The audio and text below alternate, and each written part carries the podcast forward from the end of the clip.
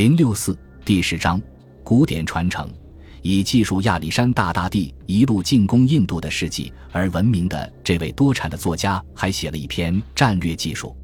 这部作品的标题让人心生期待，因为技术表明它是实用性知识，但其内容却是令人失望的，因为他没有描述自己掌握着一手资料的罗马战术，却选择了效仿另一位住在罗马的两世纪希腊作家艾里安塔西陀。塔西佗的战术论非常详细地描述了长期失效的马其顿方阵的演习和基本战术。从16世纪起，欧洲人才对此战术进行了大量的讨论，因为只适合近战的中世纪军队让位于只在执行战术命令的固定方阵。艾利安的叙述并未提及罗马的战术，而是描述了由他指挥或者与他的君主哈德良一起亲眼见证的一次阅兵式的骑兵训练。同样，他对实际所做的事没有任何描述，只记录了下达的命令。同时，由于借用了伊比利亚语和凯尔特语中“统治者的宝座”的用语，他还对因为在希腊文中使用了外来词汇，表达了自作多情的歉意。一百三十六年，艾利安率领一支由两个军团组成的庞大野战军以及强大的辅助部队进入罗马的亚美尼亚。以击退来自北高加索和远处草原的阿兰骑兵的进攻。他对此次军队部署的描述：应战阿兰人的军阵只有部分幸存下来。而艾利安崇尚古典的强迫症又一次使其变味了。他以无用的方阵代替军团，称呼他们为古典斯基泰人，而不是生僻的阿兰人。其他也是如此，甚至将军队的指挥官他自己称为瑟诺芬。这显然是艾利安所崇拜的半个世纪前的著名前辈，既是作家也是实干家。事实上，他在记述亚历山大大帝的著作中也使用了色诺芬这一最著名的头衔。尽管他没有对战事进行精准的叙述，但是应战阿兰人的军阵中的作战单位仍然得到了准确辨认，结果确实有趣。他既是准备战斗的罗马野战部队组成成分的一个例子。也是与之后拜占庭野战部队进行比较的基础，因为一些标准的罗马编队在拜占庭战术中会以正规部队组合的形式再次出现。两个军团的基础部队全部是罗马人，他们是第十二雷霆军团和第十五阿波罗军团，每一个军团都配备可以投掷石块和发射螺栓的大炮，一百二十匹供联络和侦察用的轻型马，各种专家和十个步兵群。总共约有五千名全副武装的重步兵。人们通常断言，在当时的罗马军队中，由重型步兵、工兵和炮兵组成的军团，与在帝国边缘及更远地区招募的主要由非公民组成的辅助部队数量大致相当。各种各样的轻步兵单位弥补了在战术上占主导地位的重步兵缓慢而迟钝的劣势。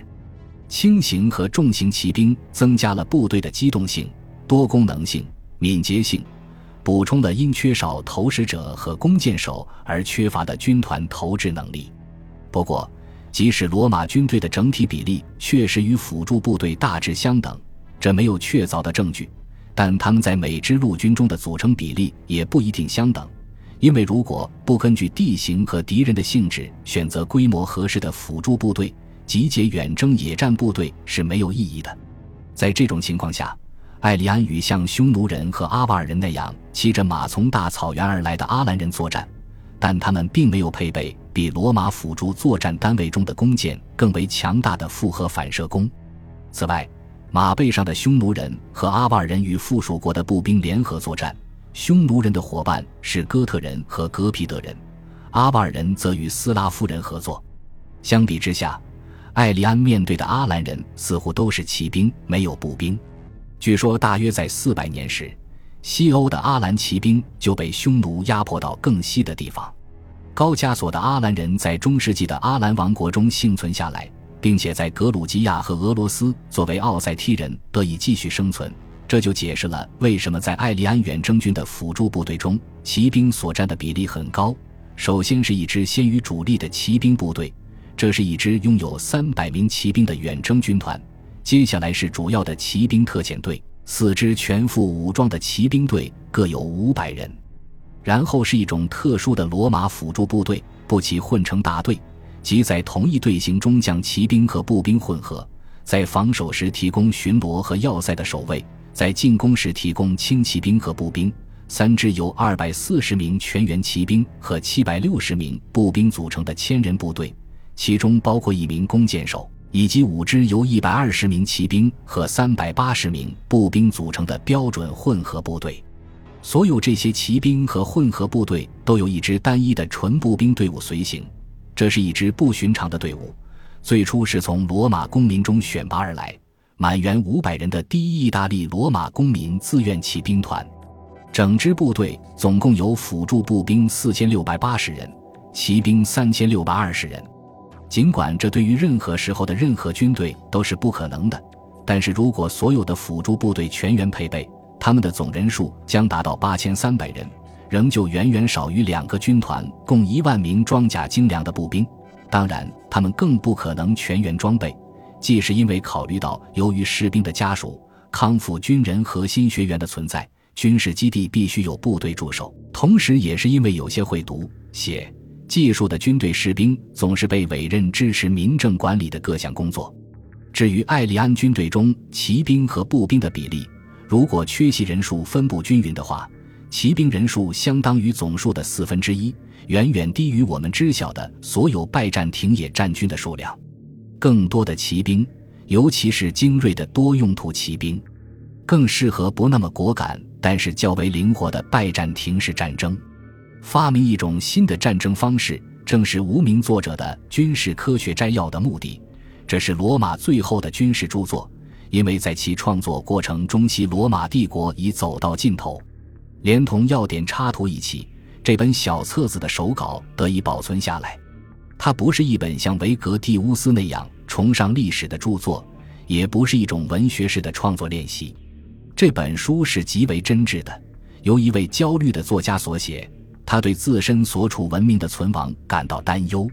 作者认为，虽然用巨大的花销维持庞大的军事力量，但军队还是未能阻止毁灭性的蛮族入侵，这导致帝国被摧毁。同时，作者认识到，仅仅减少军队数量只会导致更多的破坏。因此，他提出了一个惊人的现代化解决方案：机械化。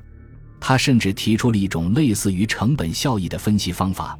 以证明通过增加每个士兵的战斗力，在减少军队规模的同时，仍旧可以增强罗马的军事力量。要做到这一点，